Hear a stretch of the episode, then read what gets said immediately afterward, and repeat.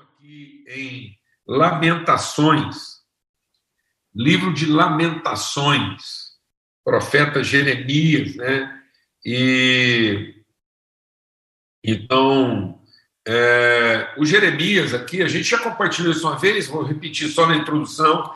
Ele diz aqui no capítulo 3, né? É, ele diz a partir do verso 20: Minha alma continuamente se lembra disso e se abate dentro de mim. Então, cuidado, porque as tuas lembranças podem deprimir você. Então, hoje a gente quer aqui aproveitar, a gente já falou sobre isso, a gente já compartilhou sobre a diferença essencial entre lembrança e memória. Lembranças são os acontecimentos, as situações, as circunstâncias que a gente vai registrando, as impressões que as conclusões, as interpretações que nós vamos é, é, tirando, fazendo, e a forma como isso se torna um arquivo de lembrança. Mas o Jeremias dizendo que ele enfrenta as suas lembranças com memória. Então, memória é o arquivo, é o registro do absoluto. Lembranças é o arquivo, o registro dos relativos. Então, me lembro dos acontecimentos mas a minha memória é formada das minhas convicções. Então, eu tenho uma memória de convicção que me ajuda a tratar as lembranças das circunstâncias dos acontecimentos. Se eu ficar só me lembrando das circunstâncias, eu posso ficar deprimido. Então, como é que eu vou enfrentar a tristeza que vem das lembranças? Então, é isso. Por exemplo, o povo saiu do Egito. Quando o povo saiu do Egito, Deus registrou uma memória. Eu te darei uma terra prometida, que mana leite e mel. Então Deus fez um registro de memória. Vocês estão indo para a terra prometida. Aí, no meio da situação lá e tal, o povo lá no deserto, que é a confusão toda e tal, parece que o caminho está ficando longo demais, eles começaram a se lembrar. Então, deixa Deus ministrar o seu coração. Não só são lembranças ruins ou boas que deprimem a gente. Às vezes, algumas lembranças de coisas que nos agradam podem também deprimir, porque aí aquele povo lá, lembrando da cebola, lembrando do, do, do, das comidas, dos queijos lá, parecia que tinha um punhado de mineiro lá no, é, entre o povo lá que estava saindo do Egito. Eles ficavam lembrando da cebola, dos queijos, das comidas do Egito, e eles tinham vontade de voltar, ou seja, as lembranças né, de coisa é, boa ou ruim pode trazer depressão se você perder a memória. Então, eles, eles, eles, eles não tinham na memória a promessa. E aí as lembranças traziam depressão. Então, o, o Jeremias está dizendo assim: ó, as lembranças me fazem abater. Então, quero então, nós estamos falando aqui agora a vontade, deixa Deus ministrar o seu coração. O Jeremias está dizendo assim: eu quero trazer a memória, ou seja, eu não quero, deixa Deus ministrar o seu coração, eu não quero buscar. Memória não é uma coisa que você busca, memória é uma coisa que você traz, porque ela está lá, há um registro, ela está registrada na nossa vida, é uma promessa registrada. Então, eu trago lá de dentro de mim, eu trago a memória. E eu trago a partir de uma decisão, de uma vontade. Então, enquanto eu depender dos meus sentimentos, os sentimentos são alimentados pelas lembranças, mas a vontade é sustentada na memória. Então, eu tenho uma memória que fundamenta, que justifica, que estabelece, que sustenta a minha vontade. Então, o, o Jeremias falou assim: eu estou ficando meio deprimido de tanta coisa que eu estou lembrando, seja agradável ou desagradável. Então, dependendo da coisa agradável, se é para me comparar com desagradável, eu posso ficar meio deprimido. Ah, que saudade eu tenho disso, que saudade eu tenho daquilo. E aí você pode ficar meio complicado. Mas aí você toma uma decisão, é uma vontade prevalecendo sobre um sentimento e um instinto. Eu quero, é uma decisão. Eu quero fazer o quê? Eu quero buscar a minha memória. Buscar no sentido de trazer a memória. Não é buscar alguma coisa que está fora de mim. Não, é trazer de dentro de mim aquilo que eu estou negligenciando. Então, o que, que eu vou trazer à memória? Aquilo que pode me dar esperança. Então, a única coisa que pode te dar esperança num momento como esse, porque eu quero falar uma coisa para você. Uma, tudo que nós estamos passando, o mundo está passando, está ficando pior para muita gente, porque ele está trabalhando as suas lembranças. Então, tem muita gente que está querendo buscar de volta as suas lembranças, em vez de trabalhar num momento como esse sua memória. É, é mais ou menos igual o inverno e a primavera. O que é o inverno? O inverno é aquele período em que a planta se livra das suas lembranças para deixar patente a sua memória. O que é a memória da planta? É o seu DNA registrado, é a essência. Então, o que é o inverno? O inverno é quando a planta vai adensar, ela vai condensar, ela vai apurar a sua memória. Ela vai apurar o registro de quem ela é para que quando vier a primavera possa eclodir, possa vir à luz a memória, o registro, a patente, o germen que a representa. Então, o inverno limpa a planta das suas lembranças, ela limpa de tudo aquilo que ela tem calibre. Então, o, o, o Jeremias falou assim: eu vou me livrar das lembranças e vou trazer a memória. Então, Deus permite um glacial como essa, Deus permite situações na humanidade que ele diz assim: eu vou, eu é que limpo a planta. Então, Deus limpa, ele diz assim: Deus diz eu farei abalar os céus e a terra. Por que, que Deus quer abalar os céus e a terra? Para que as coisas abaláveis, lembranças, sejam removidas e permaneçam as inabaláveis. O que são as inabaláveis? Memória. Memória é o registro é a patente, é, o, é aquilo que Deus patenteou, registrou, gravou na nossa vida. Então Deus às vezes permite certos abalos, e aí o que, que acontece? Muita gente, na hora que Deus está sacudindo, ele quer se agarrar àquilo de que Deus está nos limpando. Então muita gente se agarra às suas lembranças e com as lembranças sufoca a sua memória. E o Jeremias está dizendo: não, você quer ser curado, você quer ser renovado, você quer ter esperança, então se liberte das suas lembranças e assuma, traga a sua memória. E aí o que, que ele diz para que é a memória dele? A memória dele é as misericórdias do Senhor são a causa de não sermos consumidos. Então, presta atenção. Não é o poder, deixa Deus ministrar o nosso coração. Nós não somos sustentados, nós não representamos o poder de Deus. Se Deus quisesse só ter manifesto o poder dele, ele tinha feito isso através da, da criação. Então, quem sustenta o homem no seu estado pleno de humano ser é a misericórdia. Então é o seguinte: tudo manifesta o poder, tudo manifesta o poder.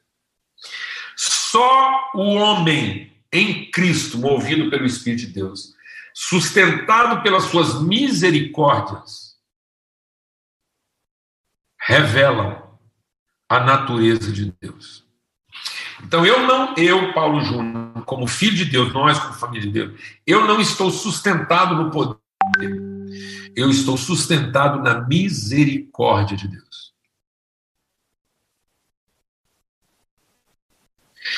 Porque tudo que está sustentado no poder é uma espécie em extinção. única parte da criação, a única parte da criação que nunca estará em extinção é o homem segundo o coração de Deus. Esse não entra em extinção. Então, haja o que houver. Acabou o mundo, acabou tudo. Pegou fogo em tudo, acabou tudo. Tudo foi destruído pelo fogo. Então, tudo que foi feito pelo poder será destruído pelo poder. Então, todas as lembranças do poder elas são mantidas e destruídas pelo poder de Deus. O que, que vai sobrar? Aquilo que é sustentado pela sua misericórdia. Então, tudo que foi feito pelo poder está sendo mantido para fogo. Então, Deus não deixa Deus ministrar o seu coração aqui essa manhã. Deus não tem compromisso em manter aquilo que está sustentado pelo seu poder porque Deus sustenta aquilo que está mantido pela sua misericórdia. Então, vou repetir, porque é um jogo de palavra aí. Deus não tem nenhuma obrigação de manter o que está sustentado pelo poder. Mas Deus vai sustentar o que está mantido pela sua misericórdia. Então, o que me mantém, que me alimenta, é a misericórdia, não é o poder. O poder mantém tudo à minha volta e tudo à minha volta pode estar hoje como pode não estar amanhã.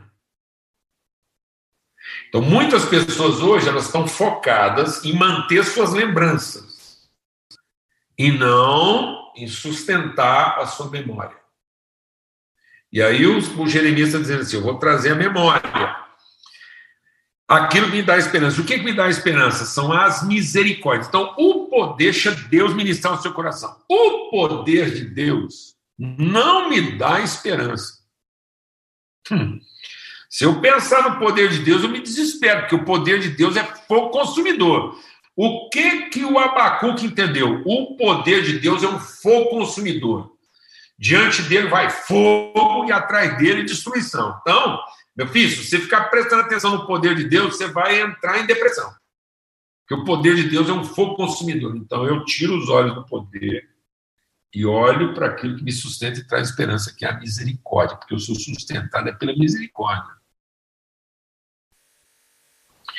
Porque se o poder de Deus não fosse é, é, é, manifestação da sua misericórdia, então eu estava destruído e não sustentar.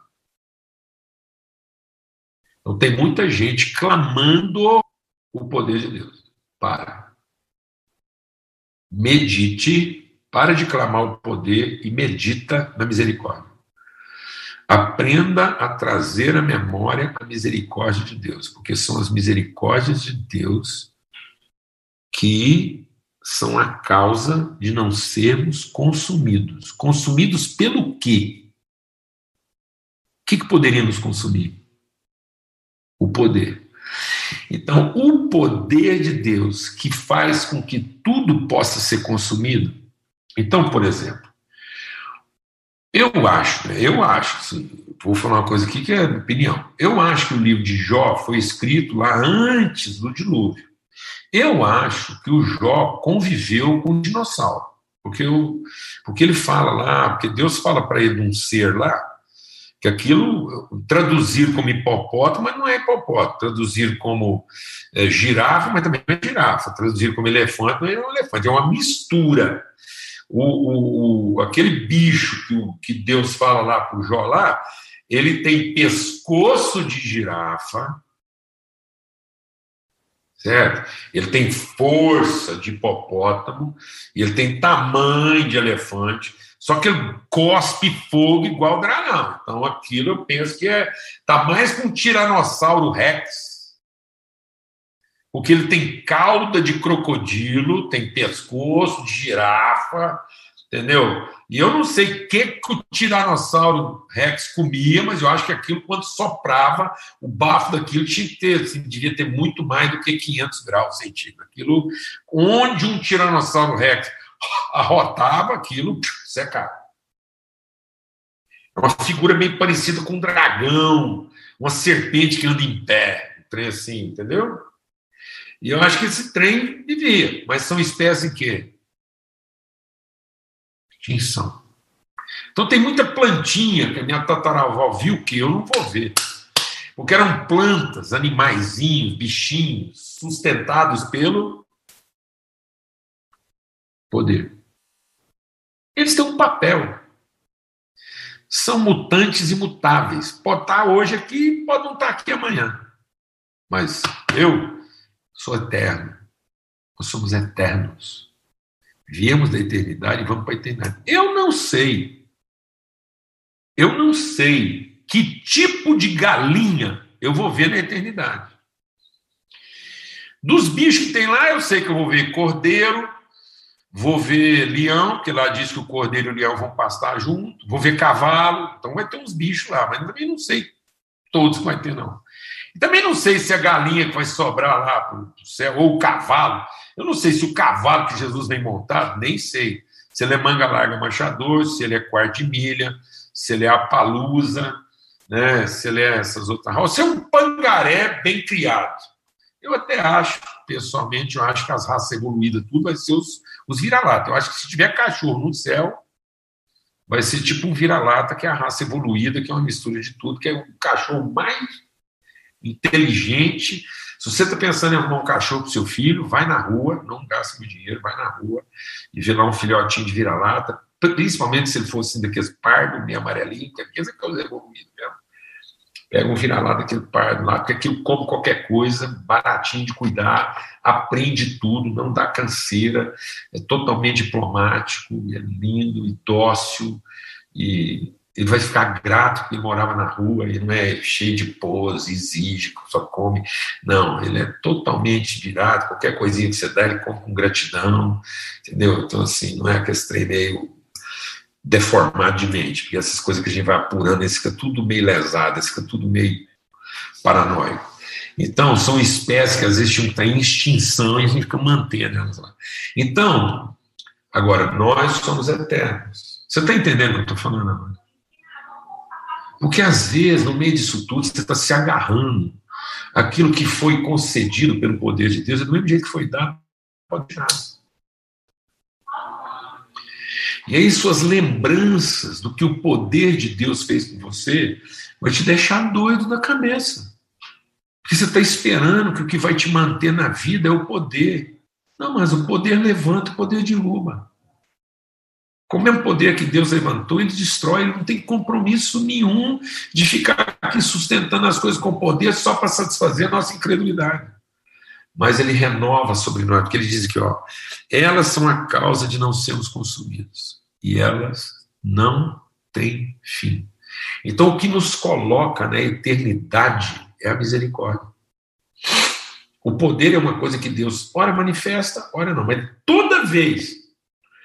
Então, por exemplo, Jesus teve hora que ele mostrou poder. E quando Jesus estava mostrando poder, o que estava lá manifestando poder? A misericórdia. E teve uma hora que Jesus não mostrou poder. Ele se revelou frágil, ele se revelou é, é, sensível, assim, e ele, ele foi morto. E mesmo no momento que Jesus está vendo a sua maior fragilidade, o que estava lá? A misericórdia. Quando Jesus fez o, o, o mar aquietar, o que estava lá? A misericórdia. E quando Jesus entregou seu espírito, quando Jesus foi humilhado, apanhou, igual um cachorro vagabundo, o que estava lá? A misericórdia. Então Deus não perde o poder. Mas o poder de Deus tem começo e fim, porque tem hora que ele manifesta, tem hora que ele não manifesta. Mas a misericórdia de Deus não tem fim. Então a causa da gente não ser consumida é a misericórdia. Então, o que, eu tenho que trazer à memória? A misericórdia. E elas se renovam a cada manhã, porque grande é a sua fidelidade. Então, a fidelidade de Deus, a fidelidade de Deus está na revelação da sua misericórdia e não na manifestação do seu poder. E é isso que faz com que eu não seja consumido. Agora eu queria concluir essa reflexão dizendo o seguinte: Deus é misericordioso, a sua misericórdia dura para sempre. Então, por que, que o Jeremias está falando de misericórdias? Eu sempre achei que misericórdia era uma palavra para a qual não precisava plural. Ora, Deus é misericordioso, a sua misericórdia dura para sempre. Por que, que tem plural? Misericórdia é uma palavra que não devia ter plural, mas tem. Por que, que tem? porque nossas pobrezas são diferentes. Então, Deus é misericordioso, mas a causa de eu não ser, eu, eu, Paulo, não ser consumido são as misericórdias. Porque a, a misericórdia absoluta de Deus atua na peculiaridade e na singularidade de cada pobreza nossa. Isso é para a gente entender a nossa singularidade. Porque quando as pessoas têm paranoia de poder, elas ficam querendo soluções que sejam coletivas e não revelações que sejam particulares. Então nós estamos aqui esperando uma solução coletiva, sendo que Deus quer uma transformação pessoal. Não espere que uma condição e uma transformação coletiva de poder sustente e resolva sua vida. Mas busque uma transformação pessoal em que você decide, em vontade, trazer à memória aquilo que te dá esperança, que são as misericórdias do Senhor, que se renovam. São a causa de não sermos consumidos, e elas não têm fim. Isso quer dizer que para cada pobreza, cada singularidade, as pessoas não estão aprendendo. Assim que querendo, ah, eu fui numa reunião de poder. Sabe o que quer dizer isso? Quer dizer tudo e quer dizer nada. Você ter ido numa reunião de poder pode ser tudo e pode não ser nada, se você não foi lá e encontrou o quê? A misericórdia. Porque o que vai te sustentar não é você ter ido numa reunião de poder, porque depois você foi numa reunião de poder, você fica com saudade dela, você fica deprimido, porque você não encontra mais nenhuma reunião de poder igual aquela que você encontrou aquele dia. O que você tinha que ter aprendido, você não aprendeu, aí você teve aquela experiência lá, e agora você fica rodando o mundo inteiro igual um peregrino, tentando achar outra reunião de poder igual aquela que você participou. Está lascado, você vai ficar deprimido, doente. Porque reuniões de poder são espécie em extinção. Elas acontecem aqui, acontece lá, uma hora acaba, uma hora acontece de novo. Então é um trem que Deus não tem compromisso de ficar arrumando reunião de poder aí só para satisfazer nossa curiosidade e nossa carência. Glória a Deus. Então, você foi uma reunião de poder, fica procurando a misericórdia. Onde é que está a misericórdia de Deus? E essa misericórdia no seu sentido singular. Singular, de acordo com aquilo que é. O que, que Deus está curando hoje qual pobreza da minha vida Deus está tratando hoje. Para que eu não seja destruído. Porque Deus é um pai. Deus, quando prepara uma refeição, ele sabe o que, é a vitamina que está faltando para cada filho para que ele não seja destruído. Então, lá na refeição de Deus tem vitamina E, tem vitamina D, tem vitamina A, tem vitamina C. Está tudo lá. Ele monta uma refeição completa. O que, que é aquilo? Aquilo é um jantar. É o pão que desceu do céu. Então, no seu sentido singular, é o pão que desceu do céu. Não sei se tem glúten, não sei se não tem glúten, não sei se, se é integral, não sei se. nem sei. Não sei se é pão é, francês, não sei se é pão italiano, não sei se é pão sírio, sei que é pão. Mas o pão que desceu do céu, porque Jesus diz assim: o pão da terra que os homens comeram não sustentou a vida deles. Quem comeu o pão da terra acabou morrendo, tá vendo? Então, o pão que, que o povo comeu da terra, que pão que era? O maná. E o maná que veio lá era o maná que vinha do poder. Mas o povo comeu o maná do poder e não comeu o pão da misericórdia. Cuidado para você não estar tá buscando de novo o maná do poder em vez de comer o pão da misericórdia. Porque o maná do poder vai satisfazer sua fome, mas o pão da misericórdia vai transformar a sua vida. Porque no pão da misericórdia tem todos os nutrientes. Não me pergunte se é pão sírio, árabe, nem pergunte, que eu não sei. Se é integral, não sei. Sei que é pão. Sei se é pão de. No caso lá, é uma, uma figura de trigo, mas aqui bem podia ser milho. É o pão que desceu do céu. Quem de mim comer nunca mais terá fome. Por quê? Porque nesse pão da misericórdia, no pão da misericórdia, tem todos os nutrientes. Então, quem está precisando de uma vitamina tem, o outro tem, tem, tem. Então, às vezes eu não estou precisando uma, mas a que eu estou precisando está lá. Porque é o pão, mas são as misericórdias. Então, todos os nutrientes necessários para que todo filho de Deus seja bem-sucedido estão nas misericórdias de Deus. De forma peculiar, porque Deus nos trata de peculiaridade. Deus não nos trata no, no coletivo, Deus nos trata na comunidade. E se você não tiver uma relação pessoal e íntima com a misericórdia de Deus, as suas lembranças coletivas podem deprimir você porque você pode estar buscando um poder do qual você não precisa mais, está deixando de conhecer aquilo que de fato vai trazer esperança na sua vida. As misericórdias do Senhor são a causa de não sermos consumidos. Elas não têm fim. Toda hora que eu precisar da misericórdia, ela está lá. Nem toda hora que eu precisar do poder, ele estará lá. Mas a misericórdia está lá. Elas são a causa de não sermos consumidos. Elas não têm fim e elas se renovam cada manhã. Tudo aquilo que eu tenho necessidade, Deus já preparou.